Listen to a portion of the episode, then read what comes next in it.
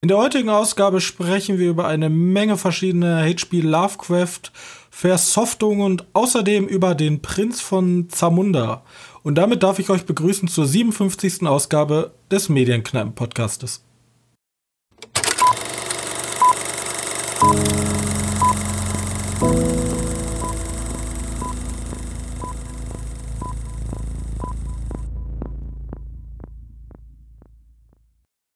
und herzlich willkommen zur 57. Ausgabe unseres kleinen Filmpodcastes. Und heute darf ich wieder meinen geschätzten Mitpodcaster begrüßen, Johannes. Hey. Johannes. Ja. Ähm, es sind schwierige Zeiten momentan, ja? Amerika zerlegt sich selbst, äh, Rassenkriege, Corona-Krise, und äh, die Welt braucht eigentlich ein bisschen Eskapismus. Ja? Die braucht das Kino. Die müssen mal wieder raus aus der prüden Realität, müssen mal guten, äh, eine gute Komödie gucken. Hast du denn eine gute Komödie geguckt? Nein. Nein, du hast dir wieder den harten Shit gegeben. Also als Komödie kann man den schon gucken, weil der ein bisschen alt Der so schlecht ist? und ja, die Effekte sind halt. Nö, also, nee, so schlecht sind die nicht. Das sind halt alles. Sind halt alles so Low-Budget-Horrorfilme, die sind ganz nett gemacht und die haben schöne, eklige Effekte. Aber ein paar davon sind halt ein bisschen in die Jahre gekommen, ne? Das wirkt dann manchmal ein bisschen lachhaft. Auch die Dialoge wirken ab und zu mal lachhaft halt noch altes Kino. Ich, äh, von wann ist, also sag erst mal, über welchen Film du redest. Ähm, also ich habe vier Filme gesehen, wie gesagt. Ähm, also der Film, der jetzt wirklich ein bisschen, wo die Dialoge ein bisschen lachhaft sind und die Effekte nicht so hervorstechen, ist Dagon, meine ich. Dagon, kenne ich Dagon. gar nicht. So wichtig ist alles, sind alles super. Von 2001? Ja. Das ist, glaube ich, noch der neueste von denen, die ich geguckt habe. Ähm, ich habe nämlich jetzt wieder mein Lovecraft-Wissen auf, also an Filmwissen aufgefrischt. Hab mir gefühlt, hm. äh, ich habe mir vier Filme angeguckt, die irgendwie was mit Lovecraft zu tun haben. Und zwar einmal die Folterkammer des Hexenjägers, dann The Resurrected, dann am Dagon und H.P. Lovecraft Necronomicon. Da hat einer mehr als der andere mit Lovecraft irgendwie zu tun. Im Groben sind die eigentlich alle ziemlich nah daran. Okay. Ähm, die hängen alle, also die, die, basieren alle auf dem Werk davon oder sind lose davon inspiriert? Ja, die sind, sagen wir mal, Dagon, es gibt ja das, äh, ja, wie heißt das? Die Kurzgeschichte Dagon von Lovecraft. Mhm. Der Film Dagon hat aber eher gesagt nichts mit Dagon zu tun, außer dass es halt Fischviecher gibt, sondern eher mit Schatten über Innsmouth. Eher etwas bekanntere Lovecraft-Geschichte. Ähm, als du dich erinnerst, wir haben das schon mal gespielt als Brettspiel bei ja. dem.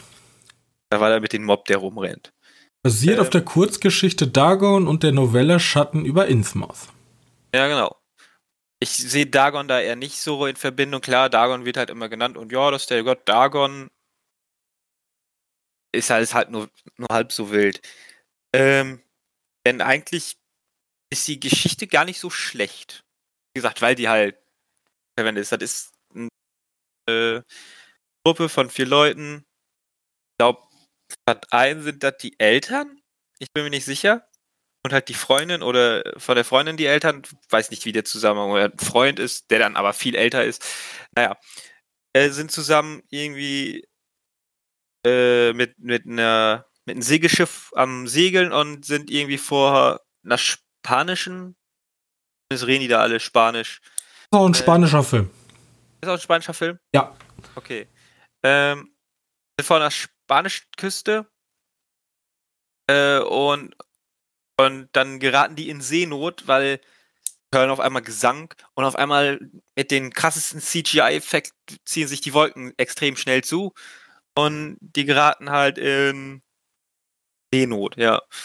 Äh, dann versuchen die beiden Jüngeren von den beiden äh, Hilfe zu holen in diesem, in diesem kleinen Fischerdorf. Nur sind da halt nicht wirklich Menschen, sondern also die Menschen, die können halt alle nur Spanisch oder halt Spanisch, sondern eher nur Fischmenschisch, keine Ahnung. Und die sehen halt auch wirklich aus wie Fischmenschen. Die sehen okay. schon ein bisschen, die sehen schon seltsam aus. Also man könnte sagen, ja, solche Menschen gibt's, aber die sind schon wirklich hässlich und manche haben halt auch sogar Kiemen und Fängt der Film denn gut die Atmosphäre eines einer H.P. Lovecraft Kurzgeschichte ich find, ein? Ich finde die Atmosphäre von von von Schatten über Innsmouth ist gut eingefangen. Ja.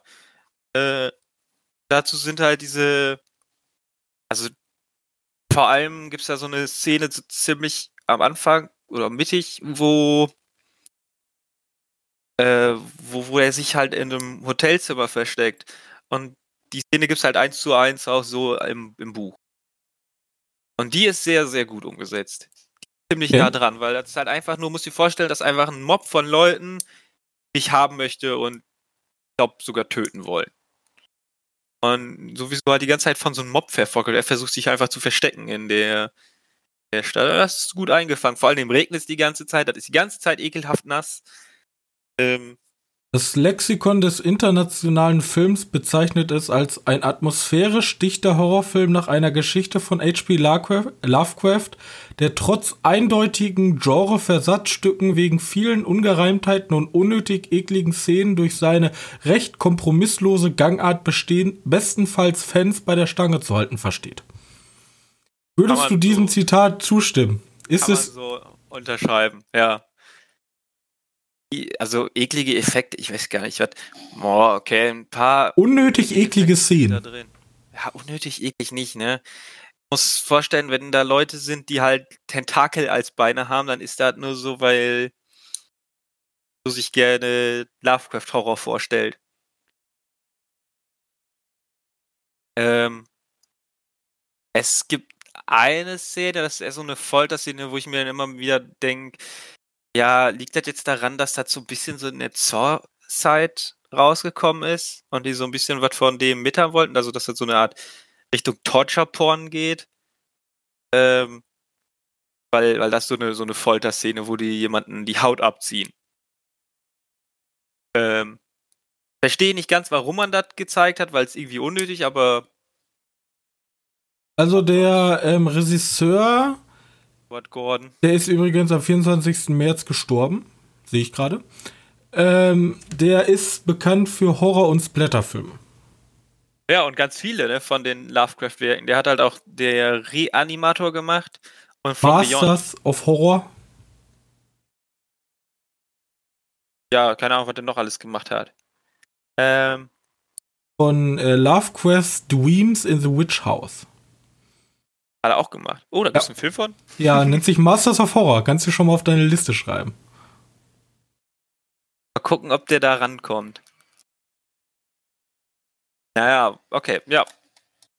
Den habe ich nicht geguckt, die Tage. Also Dagon war nett, aber war wirklich so ein richtiger, äh, so ein richtiger B-Movie, wie du dir vorstellst. Weißt du, die Effekte so, die sie zeigen, sind halt so richtig PlayStation 2 Effekte. Also, Fans greifen zu, alle anderen schauen Probe.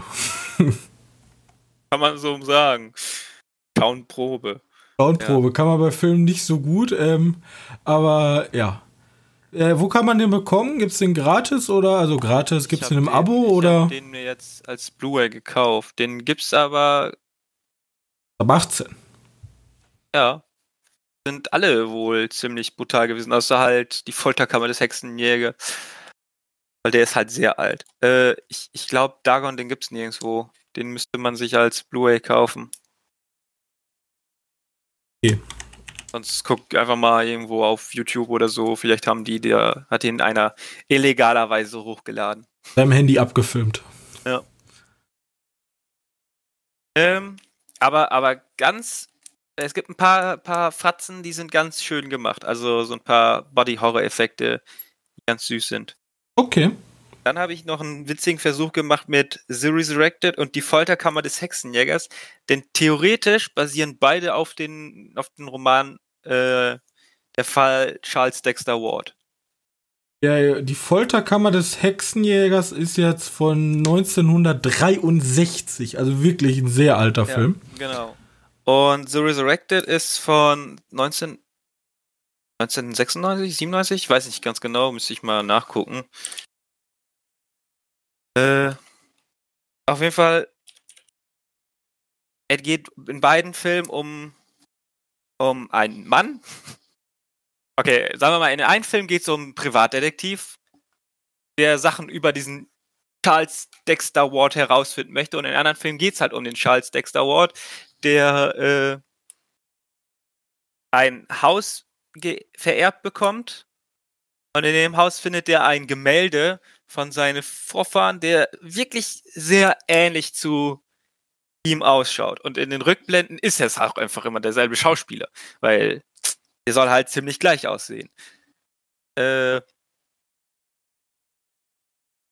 und, und dann verhält er, also dieser, dieser äh, Charles Dexter Ward verhält sich dann im Laufe des Films halt immer seltsamer und wird immer älter und gebrechlicher aus.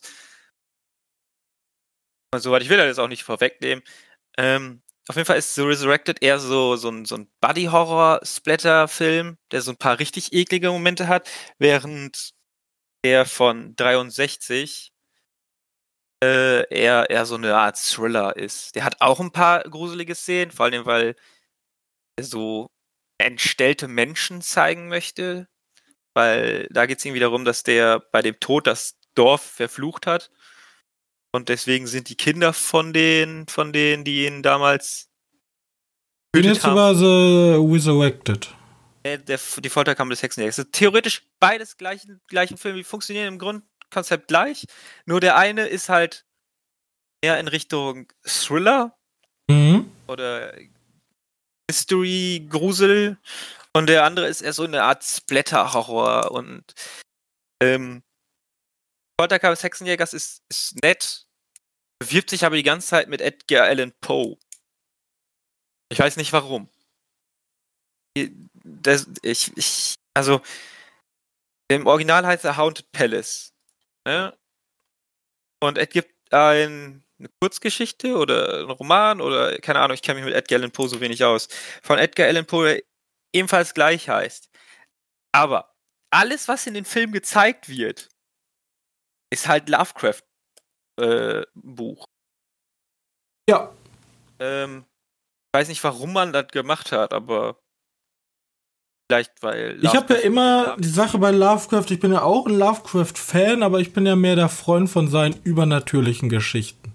Also für mich gilt ja bei Ja, das Lovecraft, alles übernatürliche Geschichten, ne? ja, bei, bei, bei Lovecraft geht es bei mir immer darum, das Böse ist unbegreiflich und kann man eigentlich gar nicht sehen. So, und das kann man im Schriftstellerischen natürlich besser ähm, artikulieren, als man im Kino was zeigen kann, was der Mensch nicht begreifen kann. Ja, ich Wenn du weißt, was ich meinst. Und jetzt kann ich wieder das Lexikon des internationalen, äh, internationalen Films heranziehen. Sie schrieb nämlich, ähm, for, formal zwar über dem Durchschnitt des Genres, gleichzeitig aber geschmäcklerisch und drastisch. Oberflächlich in dem Versuch, die Grenzen von sinnlich-begrifflichen zum Übersinnlichen zu überschreiten. Äh, bei die Folterkammer des Hexenjägers jetzt. Genau. Okay. Weil, ähm, wir hatten das ja auch mit äh, die Farbe aus dem All. Äh, ja. da mit diesen wie, also da hatten wir uns auch unterhalten. Da gab es ja die Farbe, der deutsche Independent-Film, ähm, der es halt geschickt macht, indem er schwarz-weiß ist. Aber dieser Horror verfliegt halt, indem du dann einfach so eine Magenta-Farbe nimmst und dann so tust, ja, die Farbe hat noch nie jemand gesehen. Das ist halt schwer auf einem visuellen Medium sowas rüberzubringen, was übernatürliches, was vorher noch nie jemand gesehen hat und sehen kann. Weil Weil der ich- Mensch sich die Farbe halt nicht vorstellen kann oder sehen kann. Oder vorher Weil noch nie ich gesehen das hat. jetzt tatsächlich als, als filmischen Kniff nicht so schlimm finde. Ähm, weil es geht ja nicht einfach nur darum, dass sie die Farbe sehen und alle plemplem wären, sondern dass die Farbe auch was mit der Umgebung macht. Was wie die Pflanzen extrem wachsen lässt, aber die sind halt ungenießbar und sowas bei die Farbe aus dem All beispielsweise. Ja, Oder die Insekten auf einmal riesig wären. Das verstehe ich schon, bloß wenn mir dann ein Autor weismachen möchte, dass da eine Farbe ist, die man als Mensch vorher noch nie gesehen hat, dann ist das halt schwer zu verargumentieren, wenn du eine Farbe Ja, zeigst, ja. die jeder schon gesehen hat. Ja, klar. Das meine ich damit. Da, also ich habe da auch noch nicht den Königsweg gefunden oder einen Film gesehen, der das so rüberbringt. Also wie so eine richtige, äh, wie, wie, wie hier die, die, der Ge Geigerspieler Erich Zann. Ja, so eine Geschichte. Von Lovecraft.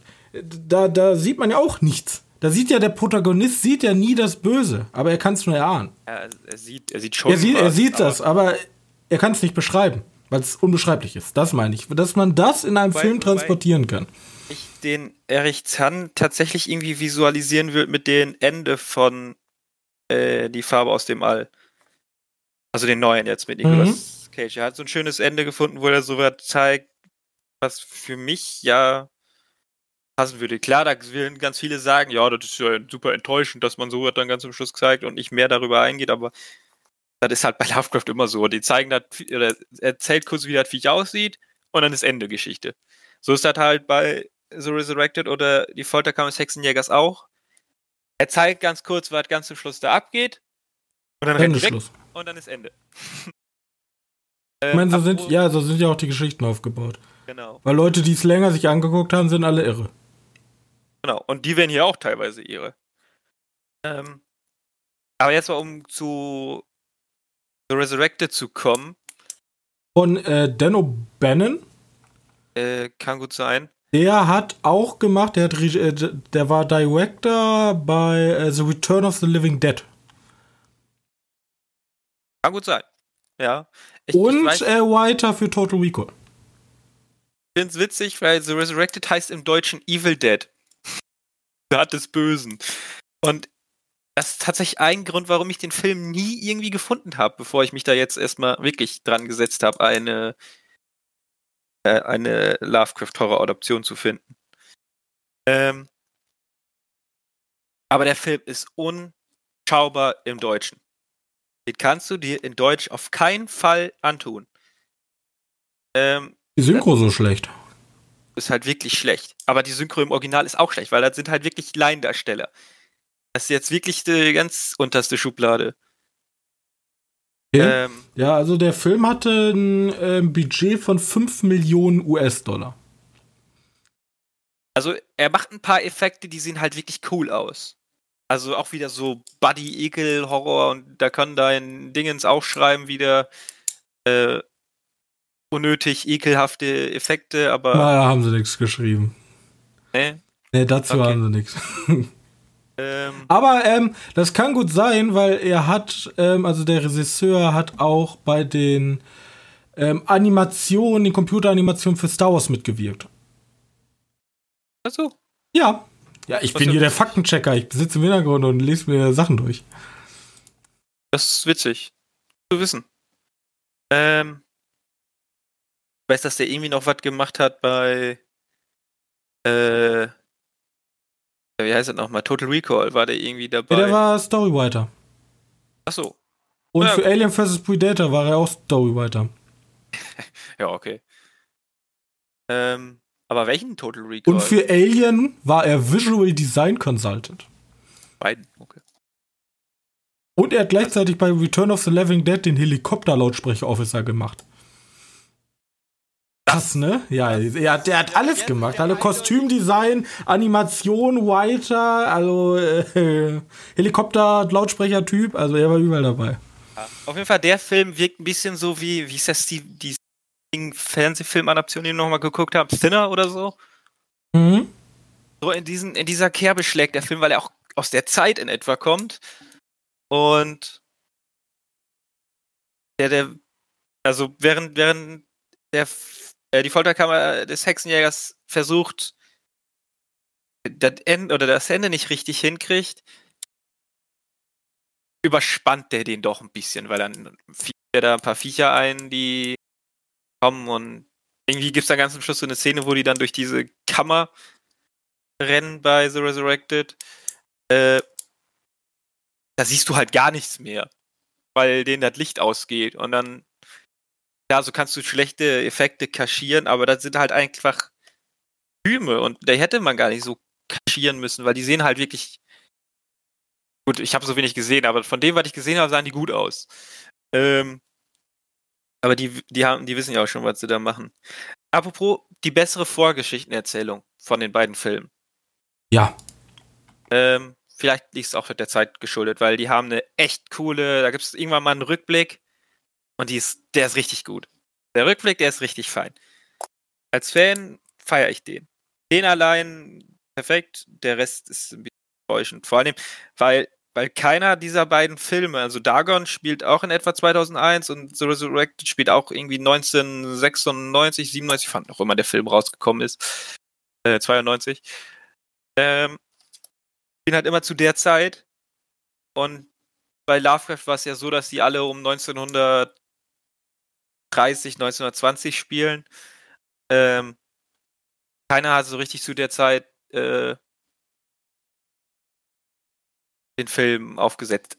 Außer, und zwar jetzt der letzte Film, den ich gesehen habe, äh, H.P. Lovecraft Necronomicon. Ähm, ein bisschen weird, weil der basiert tatsächlich auf überhaupt keiner Geschichte von Lovecraft. Ähm,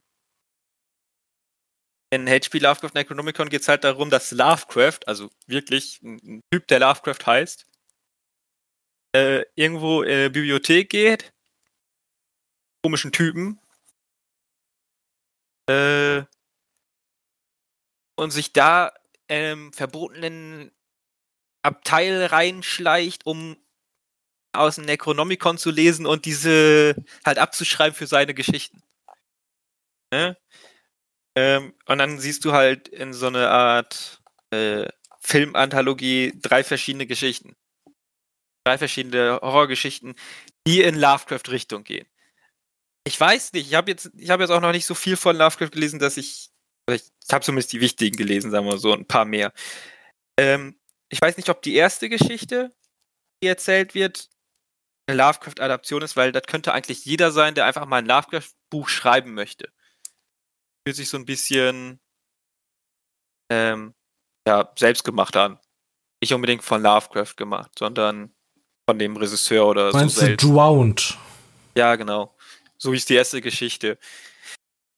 Da, da geht es halt einfach nur darum, dass ein Mann in einem Haus kommt. Ähm, ja, das ähm, basiert auf der Geschichte ähm, The Wets in the Walls. Echt? Ja. Dann ist das aber sehr vage. Ja, aber soll, also. Ich, ich zitiere jetzt Wikipedia. Wenn, wenn das so ist, das ist. Das ist, dann ist das wirklich enttäuschend, weil. Ja, okay, ja, ich, ich revidiere, ich habe den Vorteil, der Name des Charakters ist die eigen, einzige Referenz auf diese Story. Ach so, ja, gut. Ja, okay. Edward ähm, de la Poor. Ja, gut, das ergibt Sinn, weil hier geht es einfach darum, dass einer eine, ein Haus erbt ähm, in dem Haus, ja, das ist ein bisschen jedes Haus, findet er halt ein Buch, äh, ein Tagebuch tatsächlich. Das liest er, das endet aber ziemlich offen. Und es heißt so viel wie, dass irgendwo hier das Necronomicon drin liegen soll.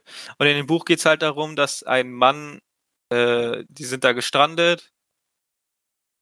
Und er hat bei, äh, oder der wollte eigentlich zu, zu, diesem, zu dieser Insel mit einem Boot reisen. Zu dieser, der Küste mit einem Boot reisen, sind aber Schiffbruch gegangen und dabei hat er seine Frau und sein Kind verloren. Halt wütend, blamed Gott dafür. Äh, und dann kommt, keine Ahnung, irgendwie so ein Typ, der gibt ihm ein Buch. Das Necronomicon halt. Und er Lass mich raten, dann denkt er sich, oh ja, tote Familie, Buch von Dämonen, alles klar. Wir erwecken meine Back Kinder. to life.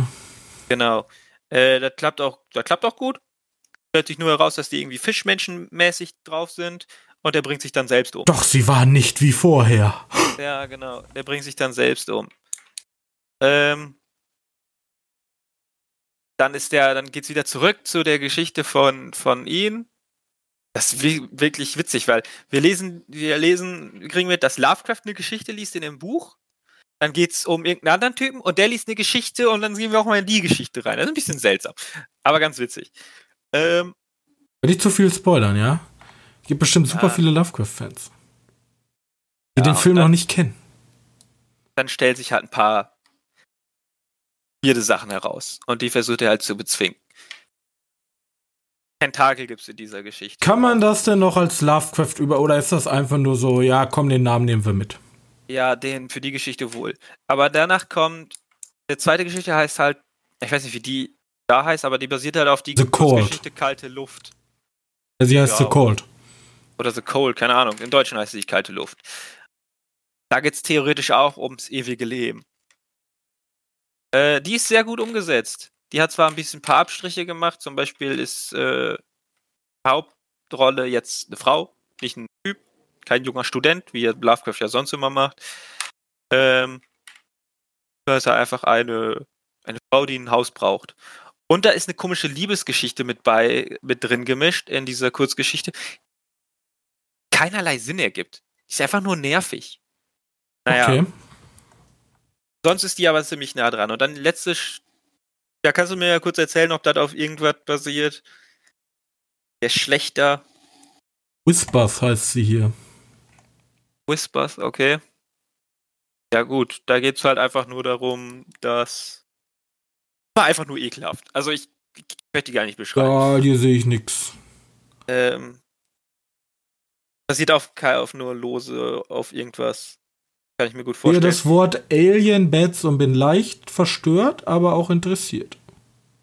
Alien Bats. Ja, wohl, die ist eigentlich eine ganz witzige Szene. Die sind nämlich so ein bisschen gespielt wie, also, das sind halt Handpuppen, diese Alien Bats.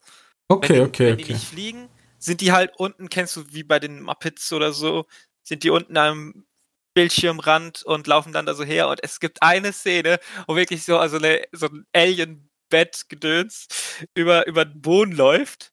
Und es sieht halt einfach aus, als wenn so ein Muppet läuft. So einfach so nach oben nach unten. Aber so, Hm. das sieht einfach nur so falsch aus. Vor allem, weil die komplett gruselig und widerlich sein sollen. Funktioniert nur teilweise, ist aber auch wieder ekelhaft brutal und Kann man denn dafür eine Empfehlung geben? Nein, nicht wirklich. Als Fan kann man sich die mal angucken. Aber da guckt man sich dann doch lieber Dagon an oder sowas.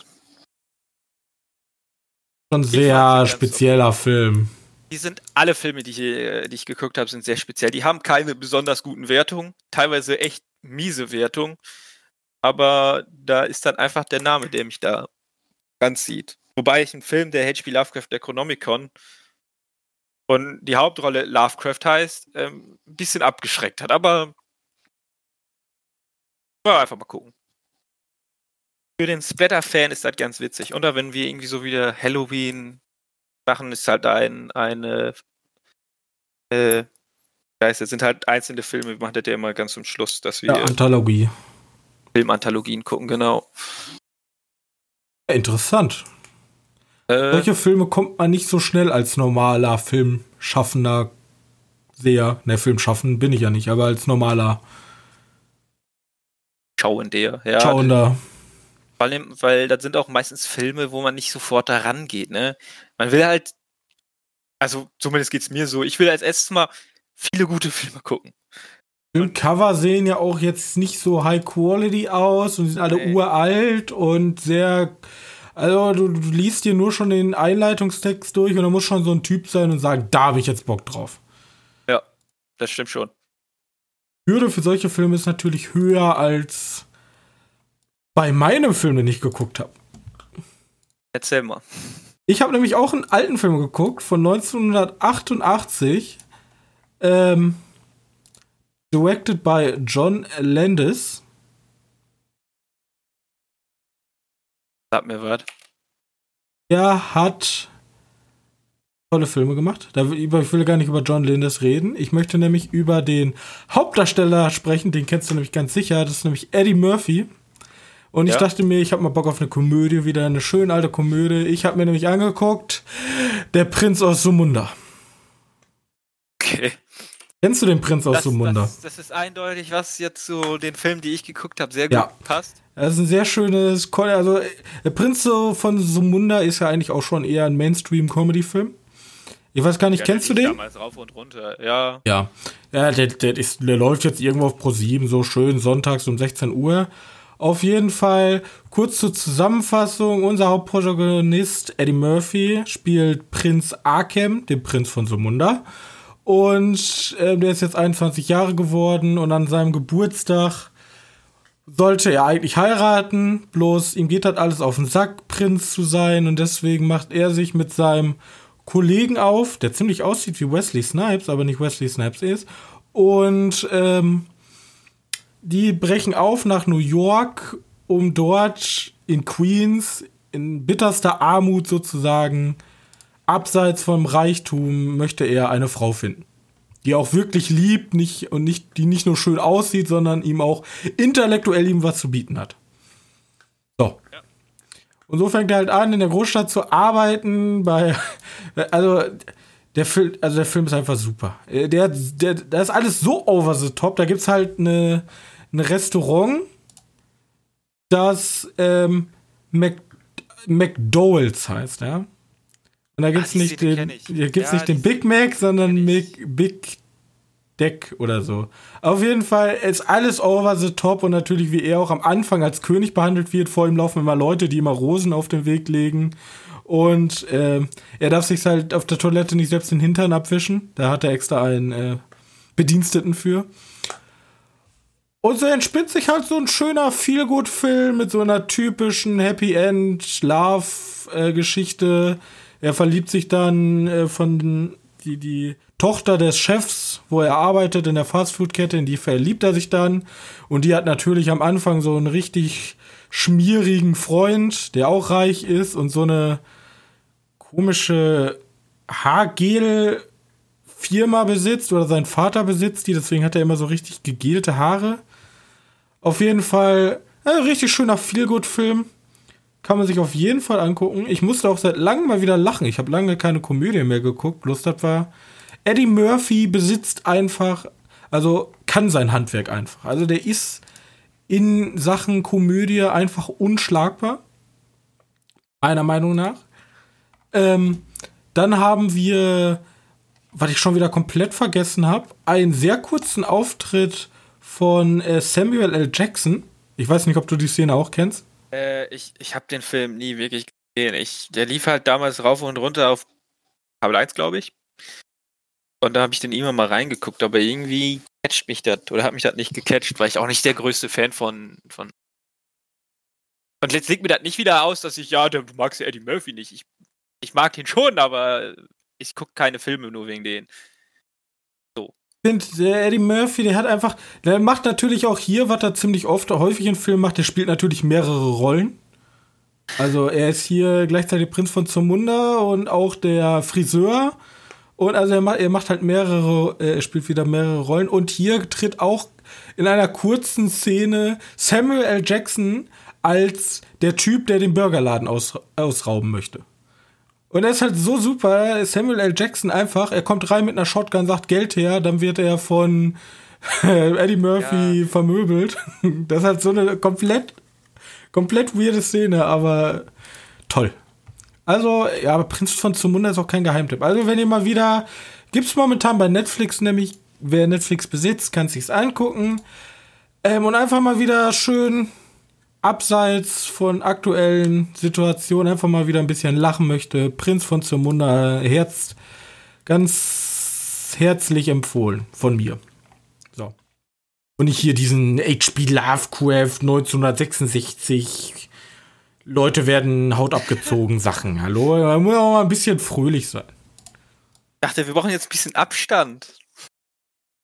Ja, Da muss man nicht fröhlich sein, da muss man man Lovecraft gucken. kosmischen Horror genießen. Kosmischer Horror, genau. Ich habe mir gedacht, Lachen ist die beste Medizin. So. Gut, das war's auch schon. Prinz von Zamunda. Oder das ging fix. Ja, das Einzige, was man aber auch mal kritisieren kann, das Ende ist sehr gewascht. Also das Happy End ist halt wirklich so, das Happy End wird so in drei Minuten erzählt. Da kommt so ein Hardcut und dann kommt das Happy End. Ja, wahrscheinlich irgendwie so, gerade ist irgendjemand Wichtiges gestorben. Aber sie sind trotzdem glücklich. Happy End. Ja, das ist dieses typische, ich weiß nicht, ob ich dich liebe und dann, oh, doch. Ich liebe dich doch. Ja. Also, aber das, also so, also so ein gewaschtes Happy End habe ich auch noch nicht gesehen. Passiert wohl mal. Ja. Ähm, okay. Also gut, ich habe, ich will auch sagen, ich habe auch die ganze Zeit diese komischen Arte-Dokus weitergeguckt. Ich oh, Alter, ich, Angkor Wat, warum ist es ausgestorben? Angkor Wat hast du auch geguckt, Ja, sicher, Angkor Wat musste sein. Ich wollte wissen, warum äh, wissen wir da nichts drüber. Die sind halt an den Küsten gegangen. Verdammten Bambusschriften, ja? Wieso haben Ja, die nicht ehrlich. einfach auf Stein weitergeschrieben? Und ganz ehrlich, war irgendein König, der überhaupt nicht geschrieben hat. Ja. Also Leute, wollt ihr was über Angkor Wat wissen, geht auf den Arte YouTube-Channel, da gibt es täglich neue Dokus. Das ist der Shit. Und wenn ihr denkt, Deutsch ist eine Scheißsprache, weil manchmal gibt's das ja so, ne? Kennst du, ne? Ich hau- guck alles nur im O-Ton, gibt's auch in Französisch. So in Französisch. Ist ja sogar eine deutsch-französische öffentliche Kooperation. Ja, genau. Einzige, wofür sich der, die Rundfunk. Wie gesagt, da gibt's halt, äh, wenn man da kurz drüber sprechen möchte, da gibt's halt zwei schöne Serien. Ähm, die haben ja einmal so einfach Dokus Dann die Und- 25 Minuten Dokus. und dann gibt's halt ja wie so wie so Strecken, also wie so äh, wie so eine ja wie eine Serie. Und da gibt's, da kann ich einmal mit offenen Karten äh, für alle Geografie-Fans. Da werden halt so besondere Sachen, zum Beispiel, warum ist Kohle noch so wichtig für Leute? Weil sagen alle Leute, alle, alle Leute, die die Kohle abschaffen möchten, ja, ist schlecht für die Umwelt. Da gebe ich, ist ja richtig. Aber geopolitisch muss man das auch mal betrachten. Ja, also mit offenen Karten für alle Geografie-Fans. Dann habe ich noch ähm, halt äh, Zahlen, Schreiben Geschichte. Da ist auch die Angkor Wat-Serie mit drin. Ach ja, das ist die, das ist die, wo diese. Da suchen die sich halt immer ein Datum genau. raus und darüber sprechen die dann. Und was auch sehr interessant war, was einen ganz komischen Stil hatte, hatte ich gesehen, ähm, Eine Mini-Doku-Reihe, die nur drei Minuten eine Folge dauert. Nee, da um- Zeichnen. ging es um Konflikte, da war auch mit gezeichneten. Genau, ähm, Stories of Conflict. Das ist nämlich sehr, sehr komisch. Da haben die so ganz kruden Humor und sprechen halt über äh, Diktaturen, Kriege, aber witzig. Also die sprechen über den Libyenkrieg mit einem sarkastischen Unterton. Und das ist sehr, sehr komisch und sehr mobile eigentlich anzuhören, aber irgendwie auch interessant. Und das öffnet, glaube ich, für solche politischen, sehr heiklen Themen eigentlich, äh, bieten die Videos halt auch für eine Gruppe, die sich da vielleicht nicht so für interessiert. Also sie sagen, ist langweilig, was interessiert mich der Libyen-Konflikt oder der Syrien-Konflikt oder der Nahosten-Konflikt oder einfach auch nur iranische Atomprogramm. Die äh, machen eigentlich einen ziemlich guten Job, das mal ein bisschen lockerer rüberzubringen. Obwohl eigentlich so eine Sache ja gar nicht locker besprochen werden kann, aber äh, Stories of Conflict, sehr zu empfehlen. Ist aber auch, ich finde immer so äh, toll, wenn dann so dieses Französische so nachsynchronisiert wird. Man sich so gebildet. Ja, dann denkt man, ja, ich guck, ich guck Ja, französische Sachen. Dokus sind halt wirklich interessant gemacht, ne? Das ist jetzt nicht so, weil ich bin ja auch nicht so der, der sich jetzt irgendwie, oh, jetzt gucke ich mir eine Doku mal über vier Stunden an.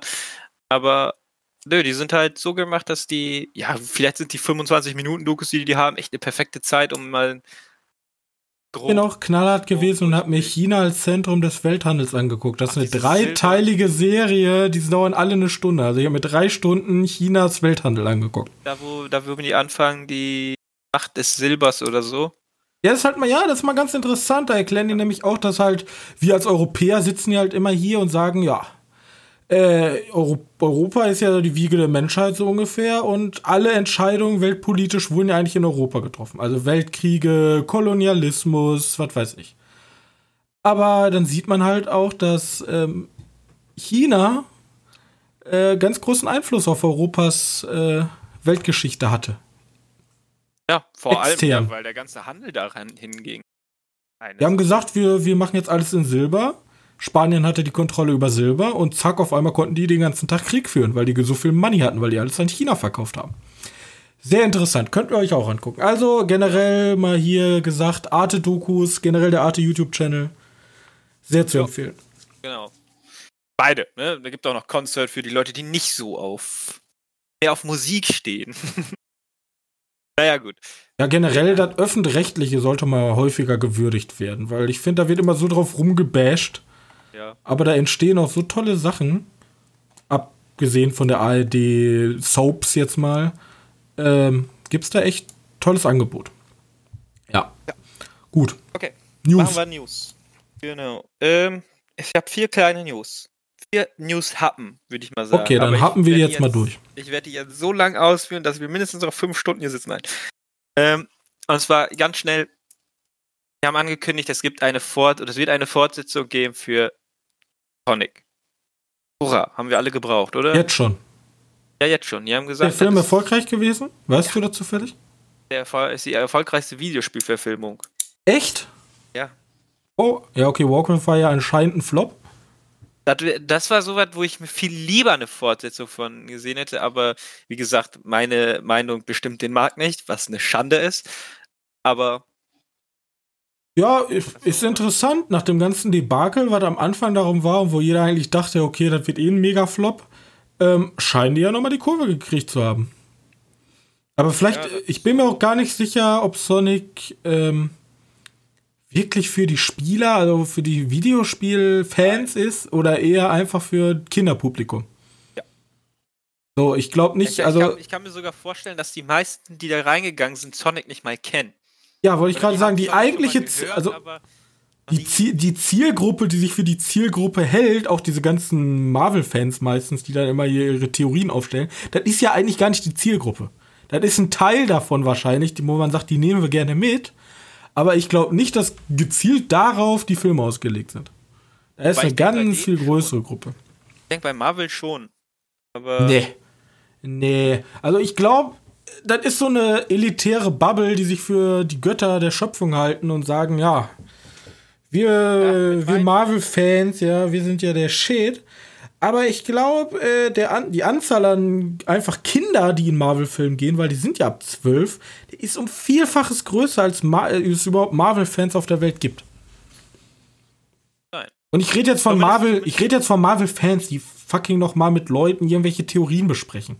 Ich finde jetzt der, der elfjährige Junge, der Tony Stark cool findet und Iron Man cool findet, ist jetzt für mich kein Marvel-Fan. Also das Wort Fan ist für mich schon so Ultra. Ultra. ja.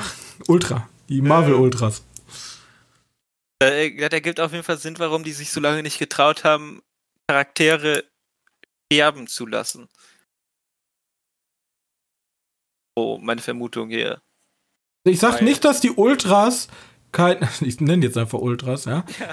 Genau Ja. wie beim Fußball, die haben, also wenig Leute haben halt viel Power, sich lautstark auszudrücken.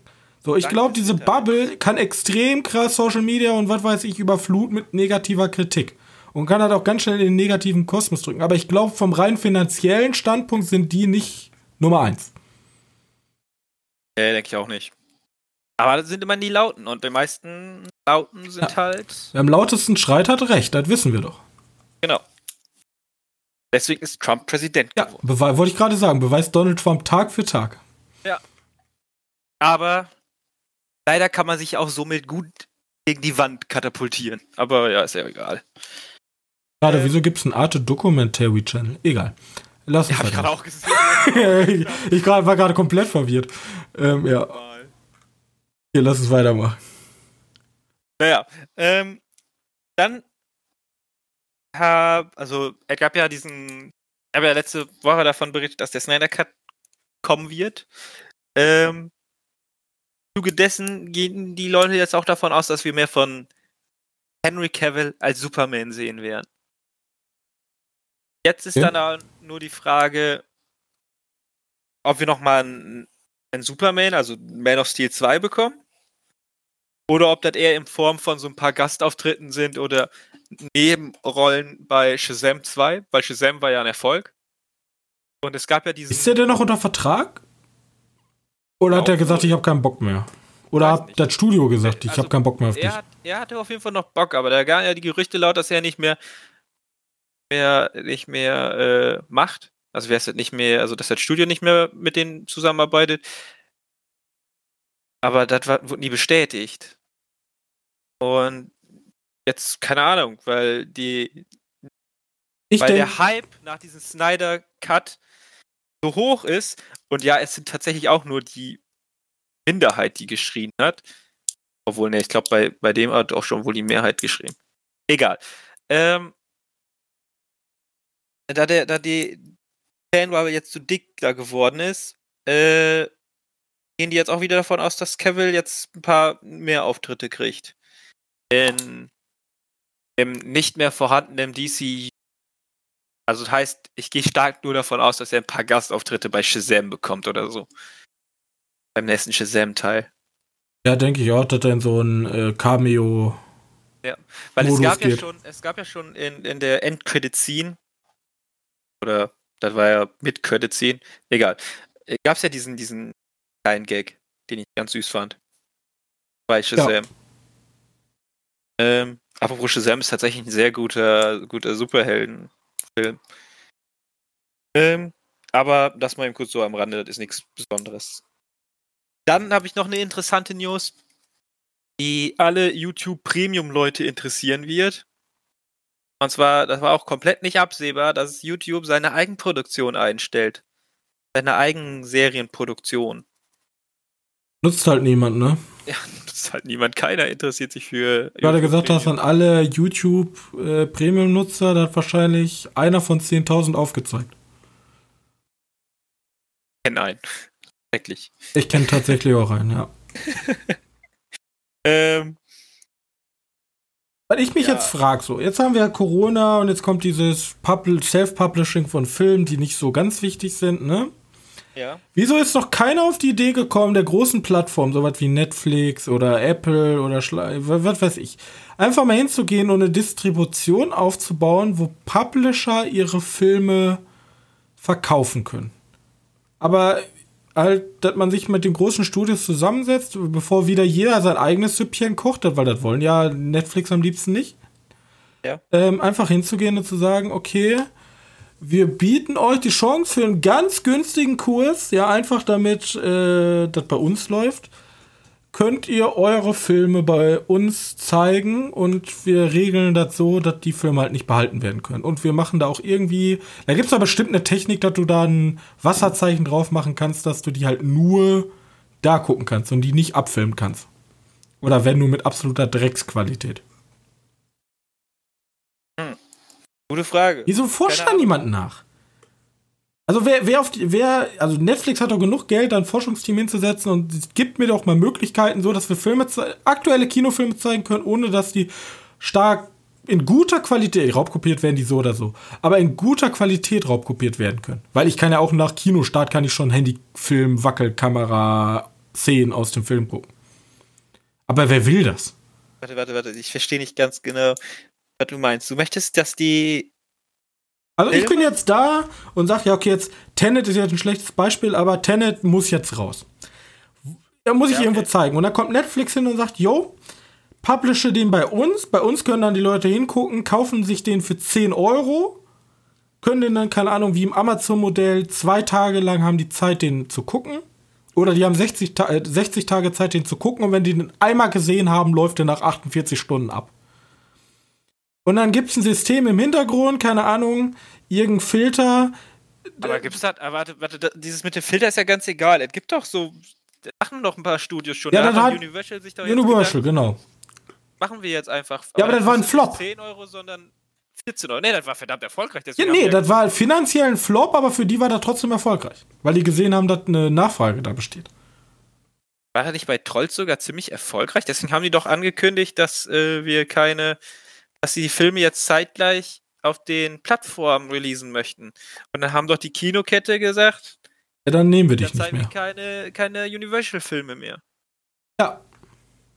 Ja, kann ich auch verstehen. Aber ich verstehe halt, ich verstehe halt nicht, warum sich da niemand drum schert. So, wieso, wieso, lassen die Universal damit alle, also theoretisch alleine, die, dann haben die ja mehr vom Geld, aber wieso geht kein Netflix hin und sagt, hey, hier, ich bin der größte Videoplattform der Welt. Äh, wenn, wenn Trolls bei euch erscheinen, wen who fucking cares?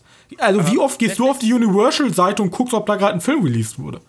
Netflix geht es ja äh, jetzt eher darum, dass die ihre Filme umsonst anbieten. Also wenn du das Abo hast, umsonst anbieten. Das heißt, wenn die einen Film, einen aktuellen Film anbieten, würden die halt niemals sagen, wir jetzt hier noch 10 Euro drauf, Damit Jetzt überleg doch mal, die bauen einfach so für 49,99 im Monat so ein Cineasten, so ein UCI Unlimited, ja. Und dann kannst du einfach richtig sahnig äh, alle Kinofilme gucken zu Hause. Also ich glaube, da liegt die Zukunft. Ist halt teurer, muss halt teurer sein. Wesentlich teurer. Aber ist ja noch so, dass die Leute ihre Filme doch gerne im Kino zeigen möchten. Klar, jetzt ist problematisch. Ja, ich gehe jetzt ganz an der Diskussion von Kinoromantik und so vorbei, aber rein wirtschaftlich und logisch gesehen müsste doch so ein Konzept schon längst in irgendeiner Schublade liegen und dann müssten doch schon längst Verhandlungen laufen. bitte, dass er da liegt. Aber ich gehe auch stark davon aus, dass da immer noch ziemlich viele Leute gegenschreien. Ich würde halt auch dagegen meckern, dass die Filme nur noch auf. Da brauche ich ja nicht mehr ins Kino gehen, theoretisch. Ja, würdest du es denn machen? Was denn? Wärst du Ah, dann der Rebell, der sagt, nein, ich gehe weiterhin ins Kino oder wärst du dann der Typ, der sagt, äh, komm, erstens spare ich Geld, weil ich kann viel mehr Filme gucken für den Abopreis, den ich bezahle.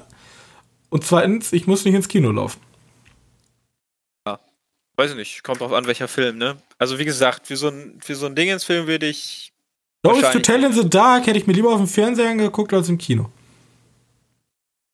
Ja, aber ich glaube, davor hätte ich doch trotzdem entschieden, ins Kino dafür zu gehen und nicht den im, am Fernsehen zu gucken. Ich, Davor, ich kenn ja, sag ich ja. Film nicht. Ja, klar. Und dann kann ich danach sagen, ah, hätte ich lieber zu Hause geguckt. Aber, Aber wenn der so geil im Kino ist und wenn du ein richtiger Kino-Fan bist, dann guckst du ihn nur mal im Kino an. Also ich glaube, keine Ahnung, wenn Tenet rausgeht, gehen wir doch wahrscheinlich wieder ins äh, IMAX. Da musst du bestellen, ne? Ja, wir müssen eh bestellen, wir werden ja irgendwann die Kinos aufhaben. Aber äh, solche Filme guckt man sich halt. Ich finde, normale Kinos verlieren irgendwie ihren Charme. Ich gehe lieber in kleine Künstlerkinos wie in Münster in die Kurbelkiste oder in Schlosstheater, anstatt in so Cinemax, Cineplex-Kinos. Weißt du? Ja, ich weiß, was du meinst. Verliert irgendwie so, puh, das ist mir relativ. Also ich glaube, dass wir das in der nächsten Zeit noch nicht kriegen, aber auf Dauer könnte er sein. Wenn wir den Mond besiedelt haben mit SpaceX zusammen. ich schöne eigene Wohnung hätte, dann würde ich mir schön einen riesigen Beamer holen. Wie du. Und eine schöne Soundanlage. Wie du. Und dann habe ich ja mein eigenes Kino. Ja. Ja. Aber trotzdem gehst du noch ins Kino, weil Kino ist immer noch ein bisschen cooler. Vor allem ist das Kino bequemer als mein blöde Couch. Ähm, Kann man ja regeln. ja, kauf eine neue Couch. Oha, weil die steht jetzt hinter mir. Das ist schlecht momentan. Ähm, Ja, wir, wir, wir gucken mal. Wir müssen mal Egal. eine Diskussion machen. Ist das Kino noch schön? Obwohl, haben wir schon mal gemacht, oder? Weiß ich gar nicht mehr. Boah. Müssen wir mal gucken. aber eher. Ist auch egal. Ähm, ich habe die letzte News noch. Und zwar die ist tatsächlich mit die interessanteste News, meiner Meinung nach.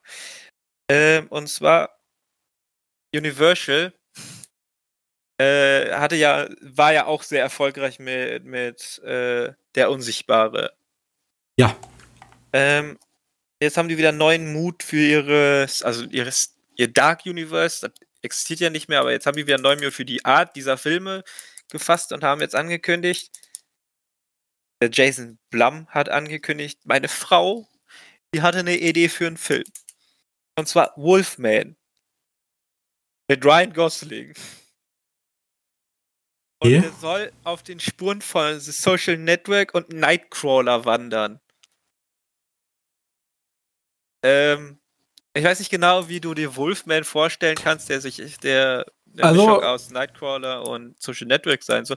Aber die beiden Filme sind ja schon mal cool. Mal gucken, was da dann nachher für ein Film wird. Wolfman, Ja, das ist halt mit den Werwolf oder den Wolfsfluch. ja, aber Nightcrawler? Seuche. Ja. Kann ich mir überhaupt nicht vorstellen. Wie soll der da. Äh, Also, die- Wolfman würde ich eher. Wie hieß nochmal der Alligatorenfilm da, der lief? Von. Brawl? Ja, so hätte ich mir. Den hätte ich Vergleich gezogen. Aber mit. Nein, hä? Das kann ich mir nee, überhaupt nicht Frage vorstellen. Ist, die Frage ist ja immer erst, wer ist der Typ, der gebissen wird? Und wenn das ein Nightcrawler ist, hm. Naja, Okay. es geht, es geht glaube ich, einfach nur so, wir haben, Ja, okay, da, muss, da kann ich mir gar nichts drunter vorstellen. Da muss ich, da muss ich sehen. ja, ich auch, wir haben Medien in Verbindung mit Werwölfen. Oder Wolfs, Da sehe ich doch schon Meta, Meta-Aussage. Ja. Mal gucken. Klingt doch interessant. Alles von, alles geschrieben von der Frau von Jason Blum. Okay. Gucken, wie gut die schreiben kann. Apropos, die hatte Hilfe dabei. Ich weiß nicht mehr von wem, aber die war wohl bekannter. Ja, also da bin ich gespannt drauf. Das gucke ich mir gerne an. Ja, vor allem die beiden Filme, die da so als Dingens genannt sind, sind ja schon mal. Aber niemand wird behaupten, ja, mein Film ist so eine Mischung aus Daniel der Zauberer und ein anderer schlechter Film. Wird, glaube ich, niemand sagen. Also. Wir haben zwei Flops als Vorbilder genommen. Und also, ah, Ich weiß nicht, wie der Film durchkam. doch lieber auf Netflix. Nein, da fängt die Dinge wieder an. Nein. Ähm, ja, ich bin gespannt. Ich hab Bock drauf. Hört Ja. sich sehr komisch an. Deswegen habe ich Bock drauf. Gut. War's dann? Das war's schon. Ich hatte, wie gesagt, heute nicht so viele News. Dann ähm, will ich mal sagen, machen wir den Sack zu. Ähm, ich bedanke mich natürlich, dass ihr bis zum Schluss drangeblieben seid. Es wäre mir eine Freude, wenn ihr uns den Gefallen tun könntet und uns eine kleine Bewertung bei Apple Podcast oder äh, äh, Google Podcast hinterlassen könntet. Gerne auch jetzt neuerdings bei ähm, Podcast Addict. Ähm, außerdem, wenn ihr irgendwie Themenvorschläge einreichen wollt oder keine Ahnung, uns mal einen richtig, richtig guten Lovecraft-Film empfehlen wollt oder einen guten Eddie Murphy-Film, dann äh, lasst es uns doch gerne wissen, indem ihr uns eine E-Mail schreibt. Die sind unten in der, äh, in der Podcast-Beschreibung. Außerdem könnt ihr uns natürlich auch auf Social Media erreichen. Und ich hoffe, ihr hattet genau wie wir ein schönes langes Wochenende. Und wir sehen uns dann nächste Woche wieder. Bis dahin. Ciao, ciao. Tschüss.